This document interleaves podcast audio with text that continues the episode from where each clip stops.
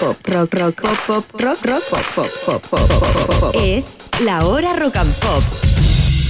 Son las 7 de la tarde. ¿Eres un apasionado del fútbol y el cine? Participa de la segunda versión del Festival Fútbol Cine Tocopilla. Graba, edita y envía en todos los formatos de redes sociales, TikTok, Instagram o Facebook y dale rienda suelta a tu imaginación. Tienes hasta el 15 de noviembre para postular. Juégatela y revisa nuestras bases en festivalfutbolcine.cl. Proyecto auspiciado por SQM y acogido a la Ley de Donaciones Culturales. Muy bien, chicos. Por hoy se acabó el trabajo. Me voy. ¿Llevo todo conmigo? ¿Notebook? Sí. ¿Cargador? Sí. ¿Celu? Sí. ¿Ficha del casino? Sí. ¿Carta? Sí. ¿Pulsera de la suerte? Sí. Listo. Chao a todos.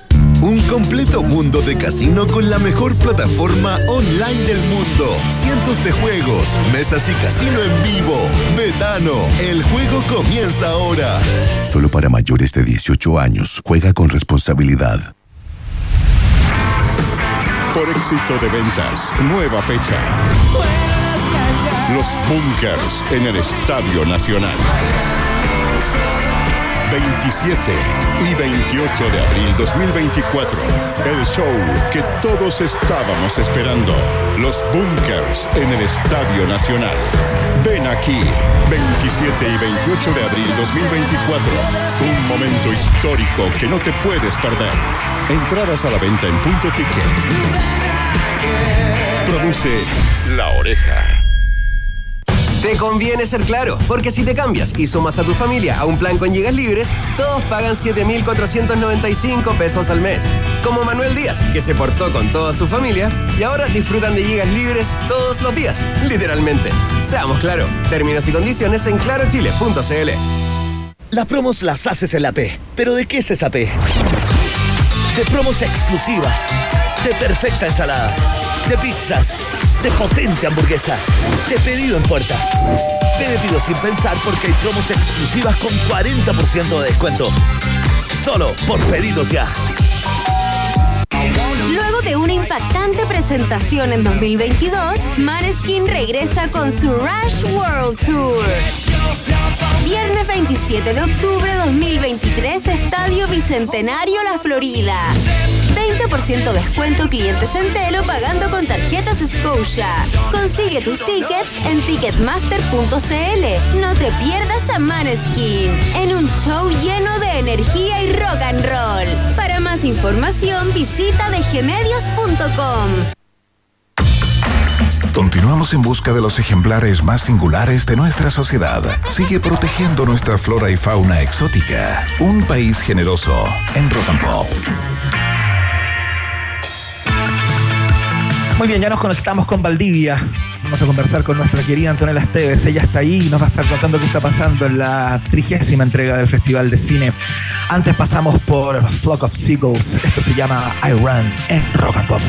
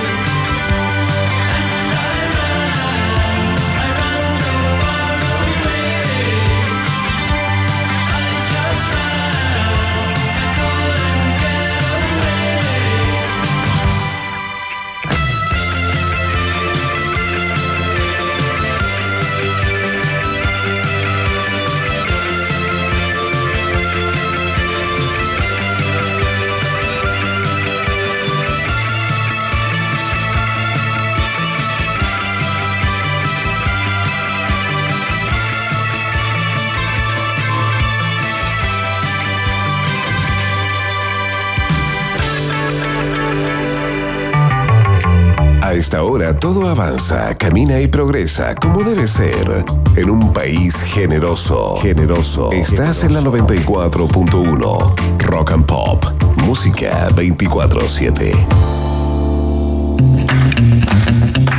Muy bien, ya estamos en contacto en vivo y en directo con nuestra queridísima Antonella Esteves, periodista, mujer de radio, escritora, eh, que tiene un flamante cargo del cual nos va a hablar en breve también. Eh, luego de que le demos una vuelta a lo que está pasando en Valdivia, porque se está llevando a cabo la versión número 30, número redondito para uno de los festivales internacionales de cine, quizás el más importante de nuestro país en términos de estrenos, de novedades y de todo lo que mueve Valdivia, ¿no? Yo les contaba antes de iniciar este contacto que he estado cubriendo un par de veces el Festival de Cine de Valdivia. No he visto tantas películas, lo confieso, pero lo pasé increíble. Antonella Esteves, ¿cómo estás, querida? Hola, Iván, querido. Entiendo absolutamente ese sentir, porque uno no viene a Valdivia solo a ver películas. Es verdad, es verdad. Uno va a comer crudo y a tomar cerveza también, ¿no? Claro, y encontrarse con, la gente linda de cine. Eso es parte también de la experiencia, de que Valdivia se ha transformado en una especie de meca en donde la, la cinefilia se reúne. Entonces pasa mucho que amigos, colegas, gente querida que hace películas, que comenta películas, que ve películas, que enseña películas, eh, tiene acá más tiempo para tomarse una cerveza, para hacer el cafecito de la previa a la película o la conversación posterior. Y eso es parte del encanto también de, de venir a una semanita aquí al festival.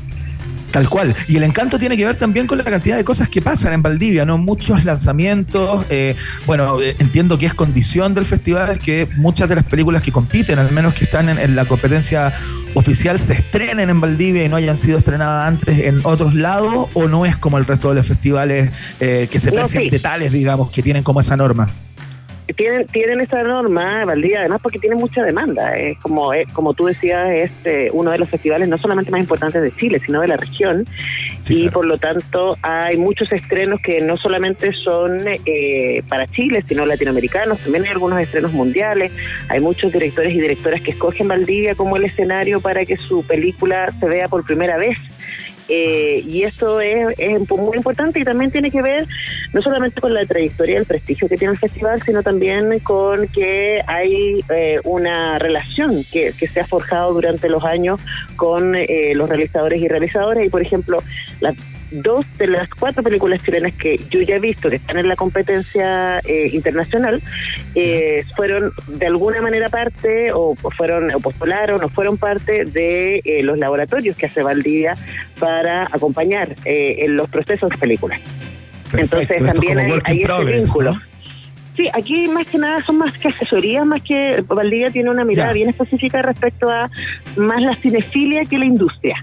Eh, entonces tiene mucho mucho que ver con más con asesorías de guion, con, con eh, recibir así como comentarios de expertos y eh, de expertas para mejorar las posibilidades de las películas y también en esos mismos cafecitos y en esas mismas previas o post películas también se, se forman muchas amistades que luego van a derivar en proyectos nuevos y en buenas películas película. Qué bonito, te hemos visto guiando ahí, bueno, las personas que te seguimos en tus redes, hemos visto dos cosas, lo lindo que es Valdivia, que te has preocupado de, ponerlo en toda su dimensión en tus paseos diarios, y en segundo lugar te hemos visto ahí como guiando algunas mesas de conversación, que es otro de los atractivos que tiene, que tiene Valdivia, que no solamente ves películas, sino que te metes en el cómo se hacen las películas, quiénes hacen las películas, eh, y personas que tienen mucha opinión y mirada sobre lo que hacen, así que ese es el valor también de estar, de estar por ahí. Cuéntanos un poco qué es lo que está pasando, Antonella, en Valdivia y, cuáles son como los imperdibles y los grandes estrenos que, que, se van a poder ver ahí.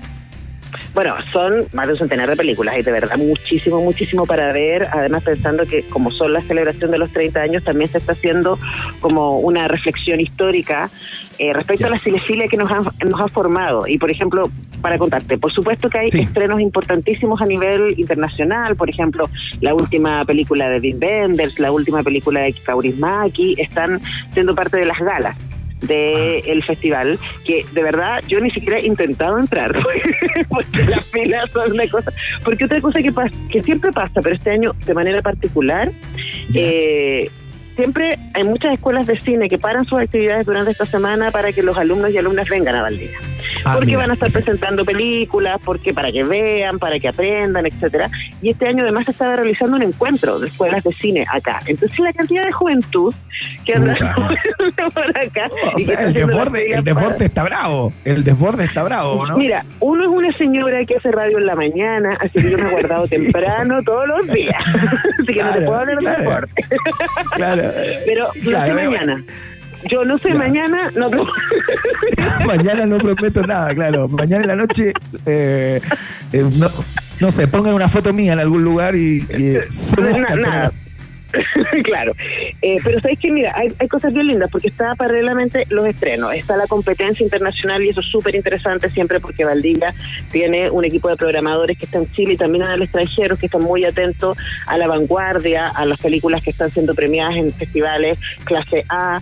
Eh, y entonces ahí uno está asegurado de que va a ver qué es lo que es lo, lo que está haciendo vanguardia, lo que está llamando la atención del cine contemporáneo. Y eso, por supuesto, siempre es muy interesante y lo que pasa aquí es que uno se puede meter a ver cualquier cualquier película y sabe que va, a encontrar algo interesante. Vaya si le gusta o no, interesante sí. Pero además están haciendo un par de ciclos que me parecen alucinantes de películas clásicas, clásicas que nos han formado en la cinefilia y que aquí están mostrando en 35 milímetros. Películas ah, como Starker de Tarkovsky, por ejemplo, o Sonata Otoñal, eh, por ejemplo, de, de Berman. Eh, son películas que se están dando acá en 35 milímetros y de verdad es una lucine. Yo ahora en la tarde vi una película que tiene 100 años.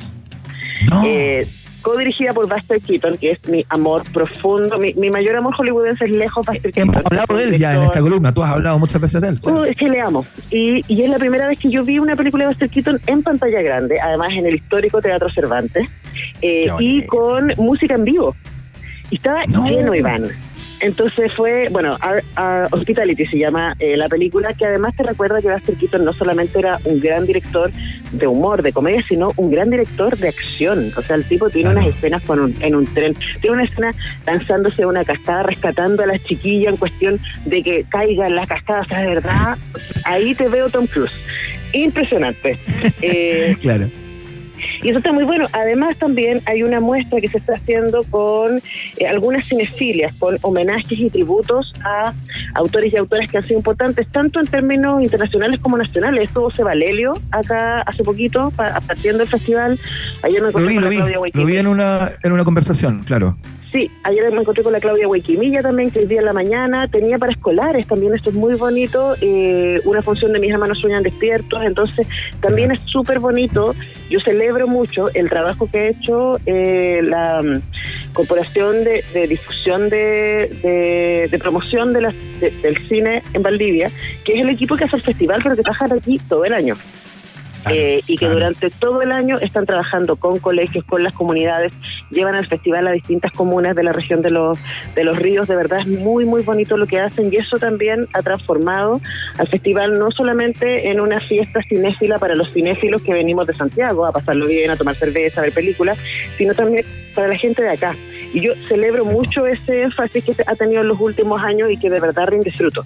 Y uno ve como que, que la, la ciudad eh, se prende, además, por supuesto, que para el turismo buenísimo, eh, pero, pero también hay esta idea de, convivencia. Y además otras actividades. Anoche estuvo tocando eh, el Macha con el ah, bloque depresivo en concierto acá, ahí en la costanera, como parte de las actividades del festival, así que como ves, está muy entretenida la cosa. Eh, pasando, bueno, también como tú decías, el conversatorio, esta mañana estuve ahí acompañando a los colegas, yo de público, eh, de distintas eh, revistas críticas de cine de distintos lugares de Latinoamérica, de México, de Córdoba en Argentina, de República Dominicana, eh, contando más o menos lo que hacen y además se lanzó un mapa del cine del Caribe y Latinoamérica, del que yo también fui parte, somos, somos creo que somos cientos de personas que de alguna manera participamos con nuestra mirada respecto a cuáles son las películas más importantes desde la historia del cine de nuestro continente y eso está muy entretenido. Oye, Antonella Esteves, te tengo que hacer la pregunta suntuaria de esta conversación. Hablabas de las galas, ¿no? Entonces, ¿tú andas con tu vestido largo de lentejuela y con tus zapatos de tacto para asistir a esas galas? ¿O, no se llaman así nomás. Se llaman así, no, aquí Valdivia es como bajo bajo producción, botita y la, capita para la lluvia por si acaso y el echarpe para el frío. Ah, ya, esto ya no son esas galas cuando uno dice ya gala, gala y, y las mujeres de vestido largo y los hombres. No, o sea, la inauguración, la inauguración eh, le lleva un poquito más de esa y el cierre también. Las ceremonias tienen un poquito más ese, ese pero, pero no, no me tocó. Pero sí les quería invitar a la gente que nos está escuchando, si están acá en Valdivia o si quieren conectarse también a las transmisiones que se hacen mañana a las once y media de la mañana, ahí sí me va a estar tocando estar al mismo tiempo de investigadora y de presentadora porque eh, junto a Alejandra Pinto, coleguita crítica eh, y pues. mi partner ahí en la investigación de Cine Chile, mañana vamos a lanzar Cine Chile Bibliográfico, que es una investigación que estamos haciendo en, la enciclopedia del cine chileno, de la que hemos hablado, que tiene 15 años ahí. Eh, buscando reunir toda la información respecto al cine chileno. Bueno, nuestro último proyecto fue reunir la información respecto a todos los libros que se han publicado sobre cine chileno. Entonces, si ustedes ahora entran a Cine Chile y buscan ahí bibliografía, dan el clic y ponen Raúl Ruiz.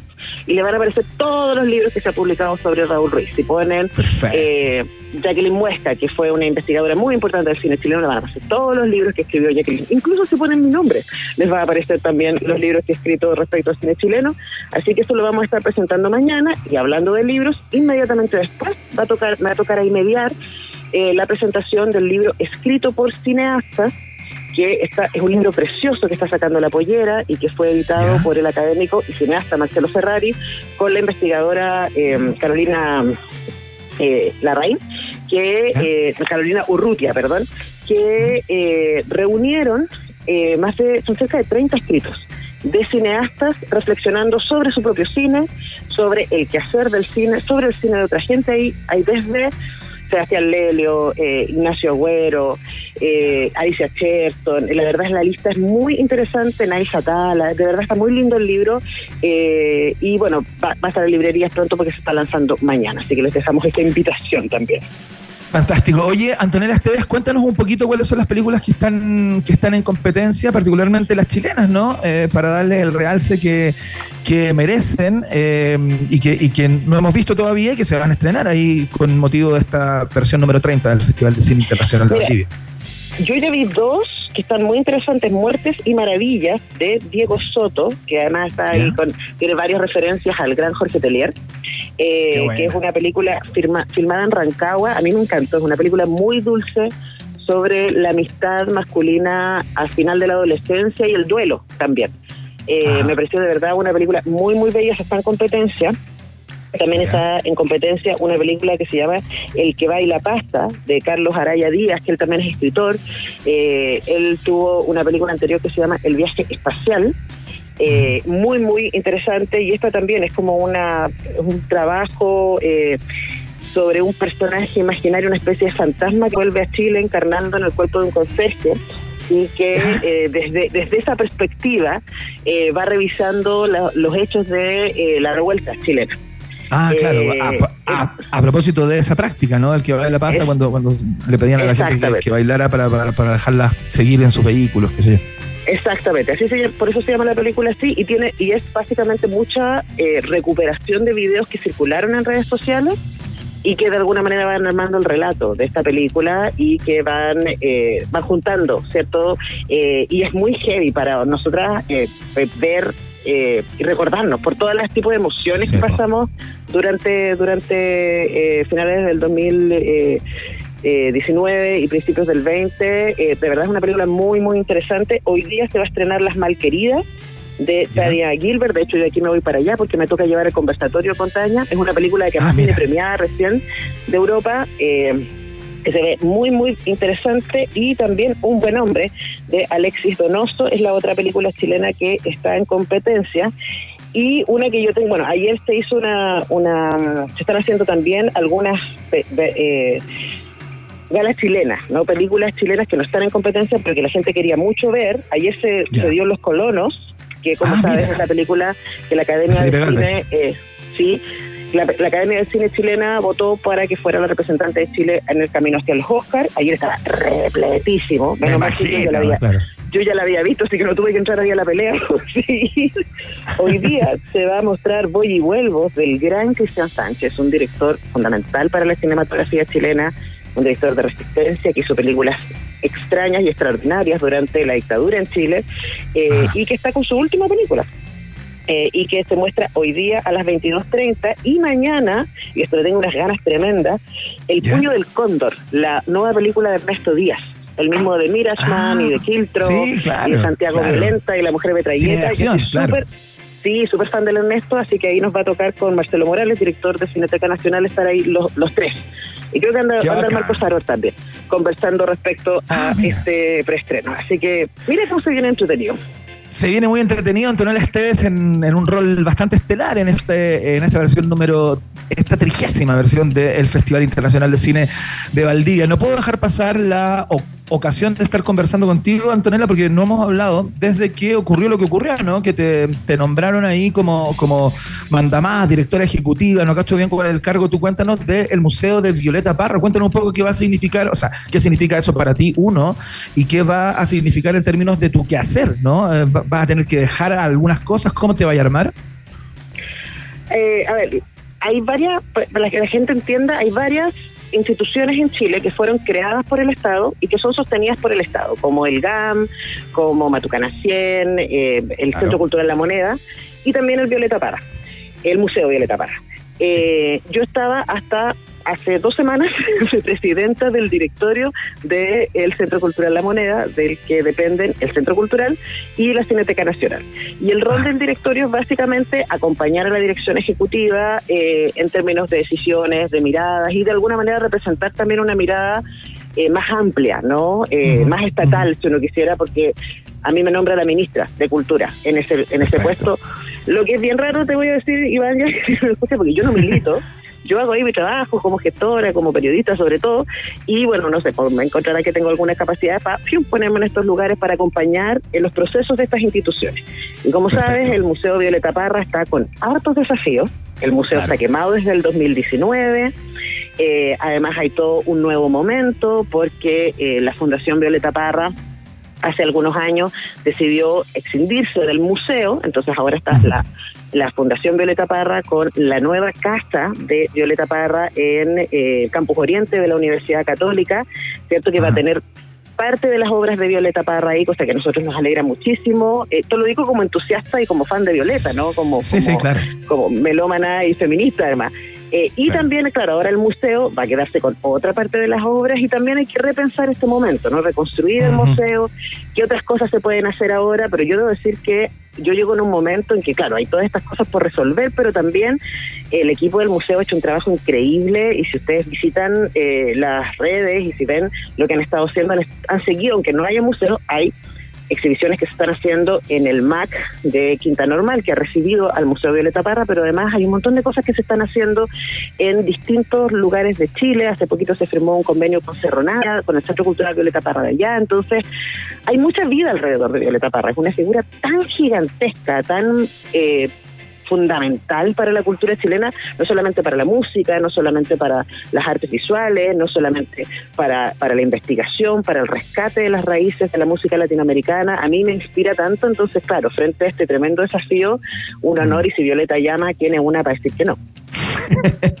Increíble. Felicidades, Antonella Esteves. Eh, yo creo que hay muchas personas que valoran infinitamente tu trabajo porque lo haces siempre con rigor, con pasión, con conocimiento y bueno, es un premio a tu trayectoria impecable. Así que nos sentimos honradísimos que de vez en cuando nos conteste el teléfono, que nos visite en el estudio eh, para conversar acerca de estos temas que tanto nos interesan y nos gustan. Así que te mando un abrazo gigantesco, sigue disfrutando Valdivia. Muchas gracias por el reporte y el informe y eh, bueno, un abrazo siempre, que te vaya increíble. Un abrazo, querido, que llegues de Valdivia hasta México y por supuesto a toda la gente que está escuchando un país generoso hasta ahora. Un abrazo. Buenísimo. Chao, querida, gracias. Nos vemos. Chao.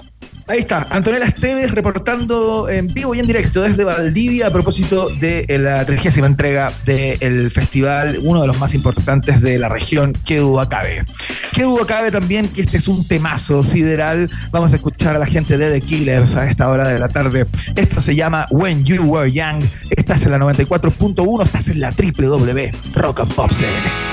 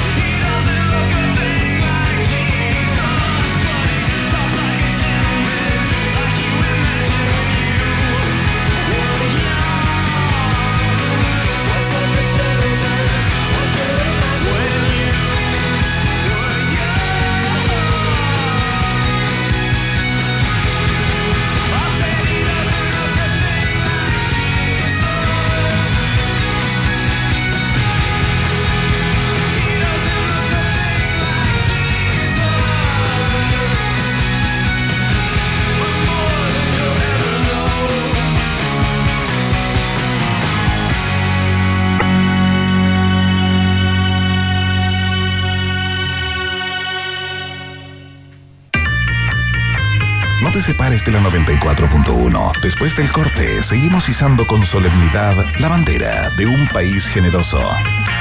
En Rock and Pop. Temperatura. Rock. Temperatura. Pop. Temperatura. Rock and Pop. En Arica. 18 grados. Y en Santiago. 20 grados. Rock and Pop. Música 24-7. Luego de una impactante presentación en 2022, Maneskin regresa con su Rush World Tour. Viernes 27 de octubre 2023, Estadio Bicentenario La Florida. 20% descuento clientes Centelo pagando con tarjetas Scotia. Consigue tus tickets en ticketmaster.cl. No te pierdas a Maneskin en un show lleno de energía y rock and roll. Para más información visita dgmedios.com. Te conviene ser claro, porque si te cambias y sumas a tu familia a un plan con gigas libres, todos pagan 7.495 pesos al mes. Como Manuel Díaz, que se portó con toda su familia y ahora disfrutan de gigas libres todos los días, literalmente. Seamos claro, términos y condiciones en clarochile.cl. Experto y otra experiencia de ganadores reales, como Diego Cheuque. En el fútbol se gana o se pierde, no hay más. Con Experto siempre se gana. Fui a Qatar y el único partido que perdió el campeón del mundo, me transformé en un jeque por un día y jugué con Café en el mismo equipo. Incluso yo lo habilité para un centro perfecto, hermano. Con Experto, la única casa de apuestas verdaderamente chilena, además de plata, puedes ganar emocionantes experiencias. Ingresa en experto.cl y descubre más. Apuesta por nuevas experiencias. Por éxito de ventas, nueva fecha. Los Bunkers en el Estadio Nacional. 27 y 28 de abril 2024. El show que todos estábamos esperando. Los Bunkers en el Estadio Nacional. Ven aquí, 27 y 28 de abril 2024. Un momento histórico que no te puedes perder. Entradas a la venta en punto ticket. Produce La Oreja. Muy bien, chicos. Por hoy se acabó el trabajo. Me voy. ¿Llevo todo conmigo? ¿Notebook? Sí. ¿Cargador? Sí. ¿Celu? Sí. ¿Fichas del casino? Sí. ¿Carta? Sí. ¿Pulsera de la suerte? Sí. Listo. Chao a todos. Un completo mundo de casino con la mejor plataforma online del mundo. Cientos de juegos, mesas y casino en vivo. Betano, el juego comienza ahora. Solo para mayores de 18 años. Juega con responsabilidad. En as.com, la segunda rueda del fútbol chileno, se vive fecha a fecha. Conoce toda la información de tu equipo y la tabla de posiciones, goleadores, videos y la mejor cobertura del fútbol masculino y femenino de nuestro país. El fútbol chileno en as.com es pasión. Si buscas una mejor calidad de vida por la tarde, quédate en la 94.1 y cruza junto a nosotros la frontera hacia un país generoso en Rock and Pop. Estimados pasajeros, pónganse cómodos y prepárense para el despegue. Llegó el momento de subirte al DeLorean de la 94.1 y viajar por la historia de nuestra cultura pop.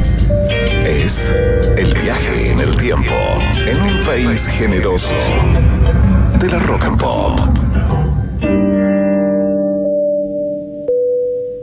Estación.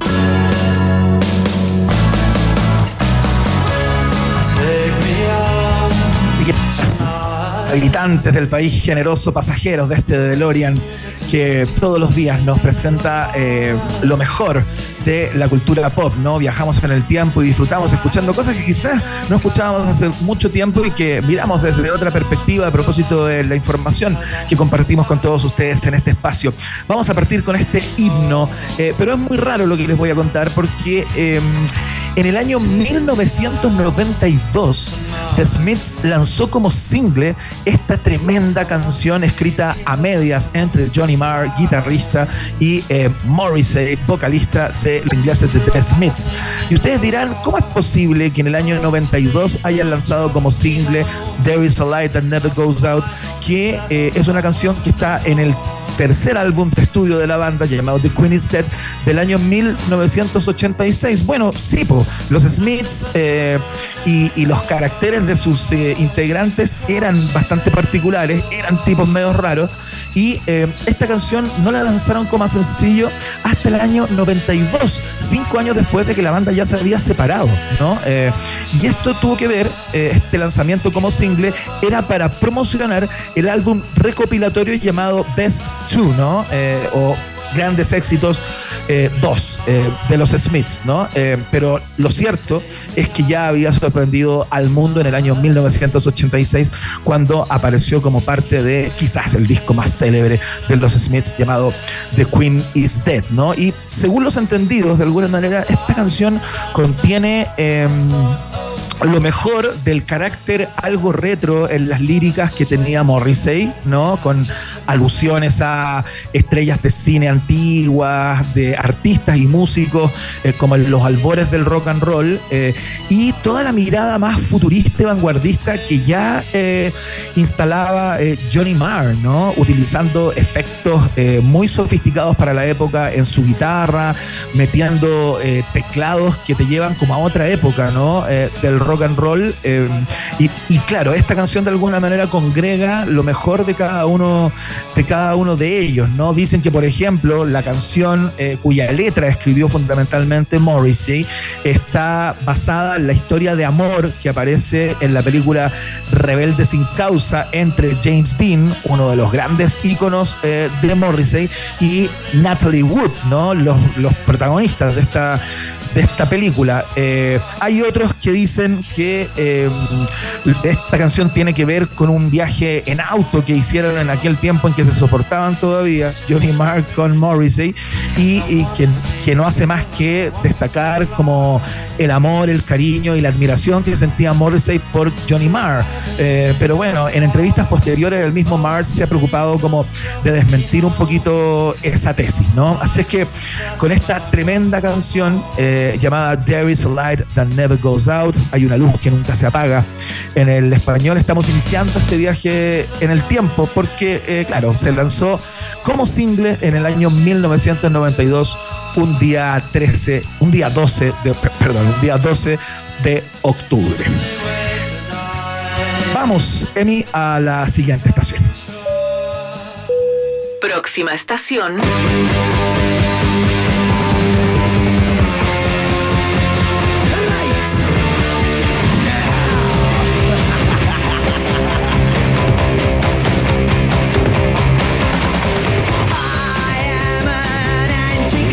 Nos vamos al punky hecho y derecho, por supuesto, eh, para, cantar, para contar una historia dramática que ocurrió un día como hoy, ¿no? Una de las historias más oscuras eh, del mundo del rock, y eso ya es mucho decir.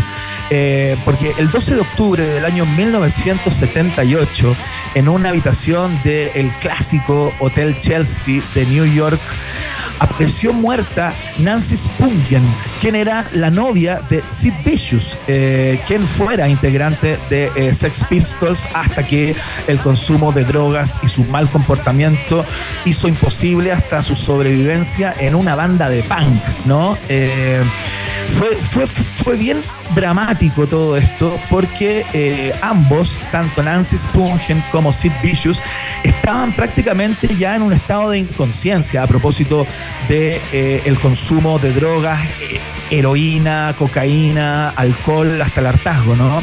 Llevaban un poquito menos de dos meses viviendo en el Hotel Chelsea, en la habitación número 100 de ese hotel, en donde habían estado también gente como Bob Dylan o Patti Smith. Eh, era un hotel muy célebre entre la séptima y la octava avenida en New York City. Y, claro, los biógrafos eh, y las personas que, eh, que, tuvieron acceso a esta historia contaban que por, por esos días, cuando Nancy Spungen apareció muerta, el tránsito de junkies, de groupies, de prostitutas que entraban y salían desde esa habitación número 100 era inaudito, ¿no? Eh, y bueno, eh, esta, esta, mujer apareció, apareció puerta el 12 de octubre del año 78, cuando a las 10 de la mañana eh, Sid Vicious bajó a la recepción del hotel pidiendo ayuda, ¿no? él dice que había encontrado a, su mujer muerta en el suelo del baño con un cuchillo atravesándole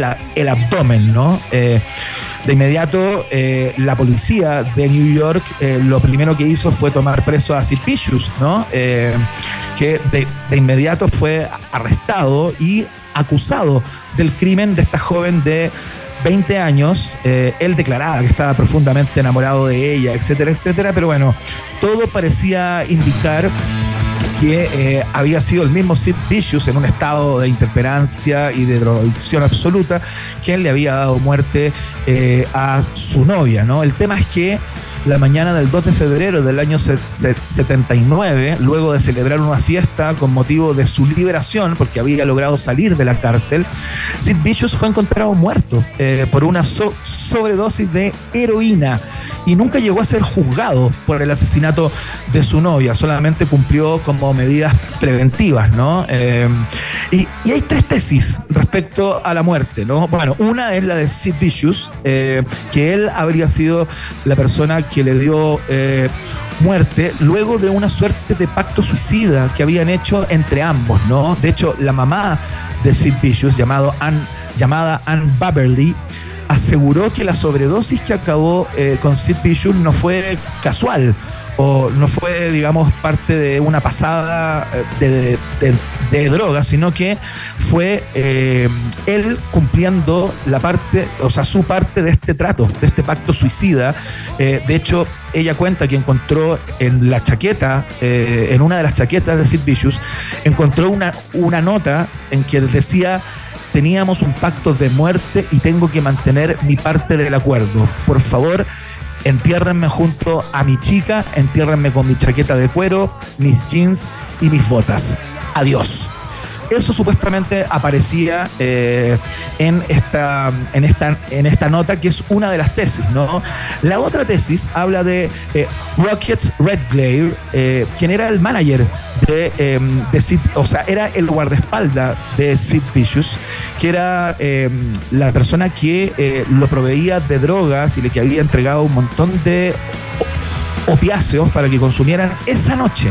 Eh, y parece que eh, se habrían enfrentado eh, con este tipo, con, esta chica, perdón, se, había enfrentado él porque le quería quitar dinero y robarles droga, ¿no? Y supuestamente en ese entrevero, este tipo, Rockets Red Glare, habría apuñalado a esta joven, ¿no? Que es otra de las tesis que hay. Y hay otra que es más rara todavía, que es la que levanta el escritor y biógrafo Alan Parker, quien dice que en un minuto, en esta noche de excesos y de consumos, entró un desconocido llamado Michael, no se sabe el apellido, no se tiene más datos acerca de él, y eh, que habría justamente... Eh, entrado a la habitación de estos dos jóvenes para robarles dinero y drogas también y que se habría visto eh, bajando del edificio con un fajo de, de, dólares y una mecha del cabello azul de Nancy Spungen.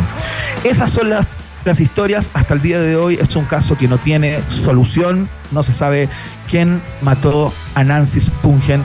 Historias del rock que ocurrieron un día como hoy, en este caso en el año 1978. Vamos a algo muchísimo más luminoso en la siguiente estación. Próxima estación.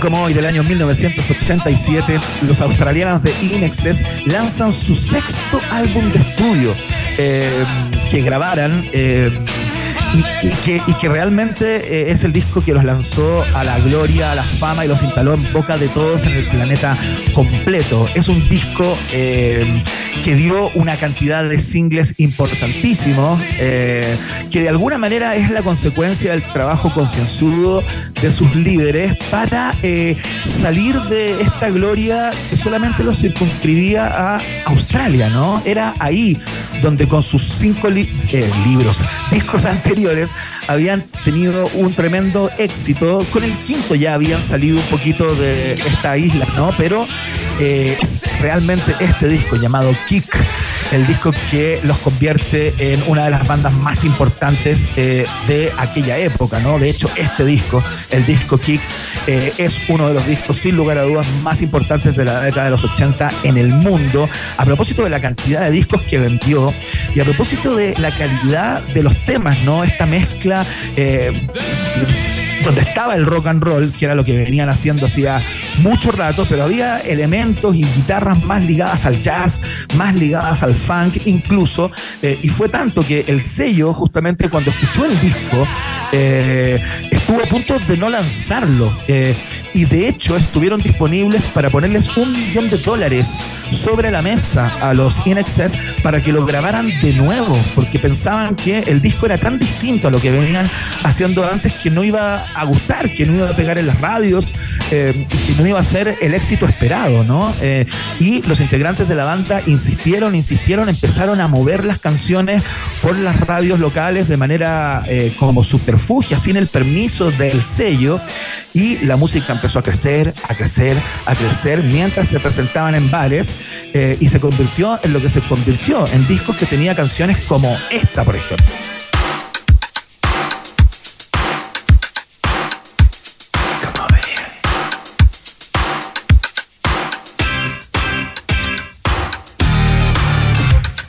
Tremenda canción. Estamos escuchando Need You Tonight, otro de los singles eh, que apareció en el disco Kick y que inspiró nada más ni nada menos que a Dua Lipa, ¿no? Si ustedes escuchan la canción Break My Heart, entiendo que incluso en los créditos del tema eh, está eh, la inspiración, porque hay una parte que, mira, suena prácticamente igual. No sé si la tienes por ahí, la canción Break My Heart, el pedazo en donde homenajean de alguna manera a Need You Tonight.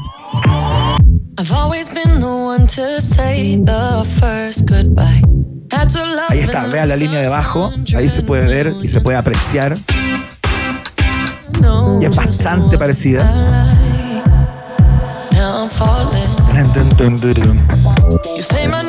Ahora sí, es evidente y es tan evidente que de hecho Dua Lipa se preocupó de los créditos del tema eh, nombrar a Michael Hutchins y a otro de los integrantes de la banda que son los creadores de la canción. No es que no, nosotros hayamos dicho de oído que nos parecía que la canción es similar. No, están los créditos de Break My Heart de Dua Lipa. Es la influencia los In que también se dieron el lujo de poner en este disco Kick una balada como esta.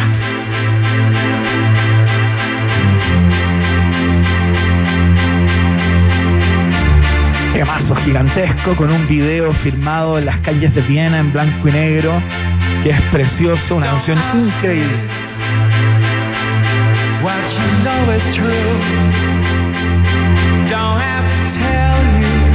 Increíble, nuestro homenaje en el día de hoy para uno de los mejores frontman de aquella época también, no dicho por mí, no es mi percepción, sino que los críticos de aquella época eh, instalaban a Michael Hutchins como uno de los más carismáticos eh, y genuinos eh, frontman de banda por aquellos años, ¿no? Lamentablemente muerto, ¿no? un ídolo de la época, un discazo gigante, el kick de Inexcess.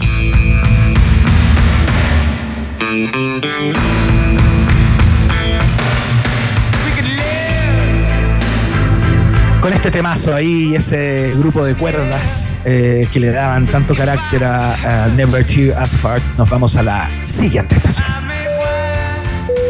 Próxima estación.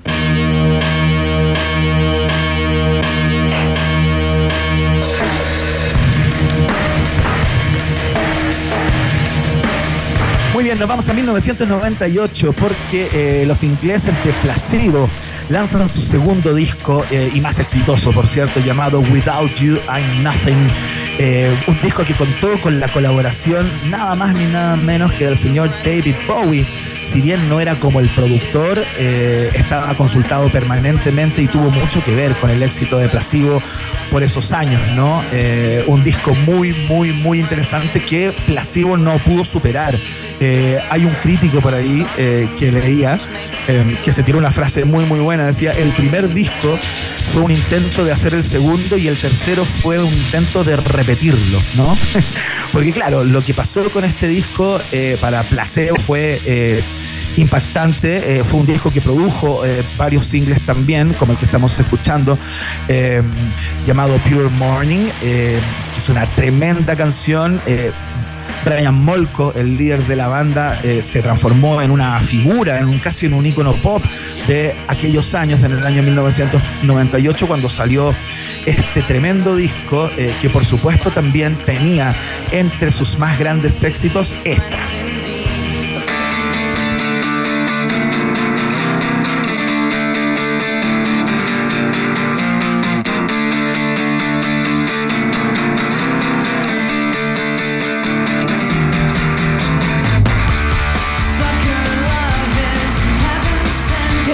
Lo mejor del pop británico de aquella época, eh, con unas guitarras quizás un poquito más rudas, un poquito más intencionadas que las que sonaban eh, por aquellos años. Eh, increíble, realmente lo queríamos destacar en el día de hoy porque, bueno, es una banda que también forma parte de, de la parrilla de, rock and pop, los escuchamos de vez en cuando, los placebos, que en 1998 lanzaron esta joyaza llamada eh, Without You I'm Nothing, un disco que tienen que revisar, que tienen que chequear si es que no lo han hecho. Eh, hay muchas canciones más como You Don't Care About Us, eh, como Without You I'm Nothing, que es el tema que le da título al disco. Así que con placebo nos vamos a la última estación. Última estación. Como un déjà vu de alguna manera para las personas que escuchan el programa, claro, se darán cuenta que cuando uno está ofuscado y tenemos una discusión muy importante al aire, ocupamos esta canción. Emi eh, nos salpicó con este tema eh, como para darle carácter a la pelea y que tenga sentido y que tenga valor agarrarse al aire, ¿no? Estamos escuchando Guerrilla Radio de Rage Against the Machine, por supuesto, que un día 12 de octubre del año 1999 eh, apareció como single, ¿no? Es la segunda canción del álbum del mismo año llamado The Battle of Los Angeles, eh, de esta banda de rap metal, eh, que ganó el premio. ¿ah? Eh, ese año se ganaron el Grammy a Mejor Performance de Hard Rock por esta canción, justamente que es la que ocupan para encender los conciertos, ¿no? Cuando quieren dejar la cagada, literalmente, suena Guerrilla Radio y luego de eso nunca más las cosas son iguales. Es una canción que tiene polémica, por supuesto. Alguna vez la interpretaron en el Late Show de, David Letterman ese mismo año.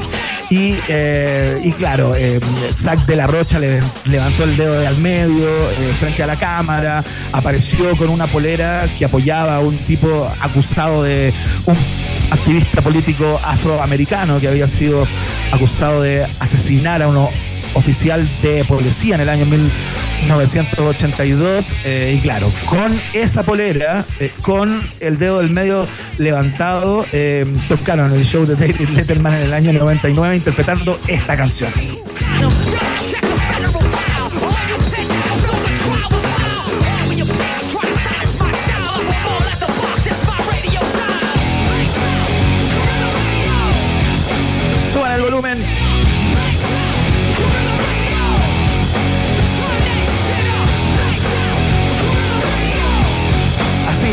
Con el escándalo que monta cada vez que se presenta y con cada canción Rage Against the Machine, el año 1999 salió al mundo Guerrilla Radio y lo queríamos destacar en la última estación del viaje en el tiempo del día de hoy.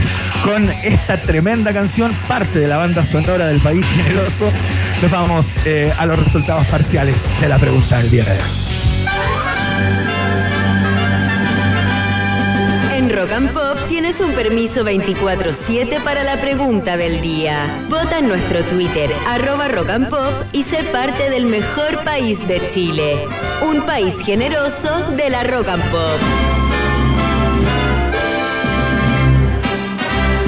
Muy bien, falta muy poco. En una hora más, Chile recibe a Perú por la tercera fecha de las clasificatorias sudamericanas rumbo al Mundial 2026. Ninguna de las dos selecciones, ni Chile ni Perú, ha ganado en el actual proceso y solamente suman un punto cada una, ¿no? Te preguntamos en el día de hoy qué pasará hoy en el estadio eh, de Colo Colo eh, cuando Chile se enfrente por esta tercera fecha de las clasificatorias. En el último lugar de las preferencias, eh, las personas dicen que va a ganar Perú en el día de hoy con un 10% de los votos. Un poco más arriba, con un 19% los que dijeron, me huele a empate a este partido.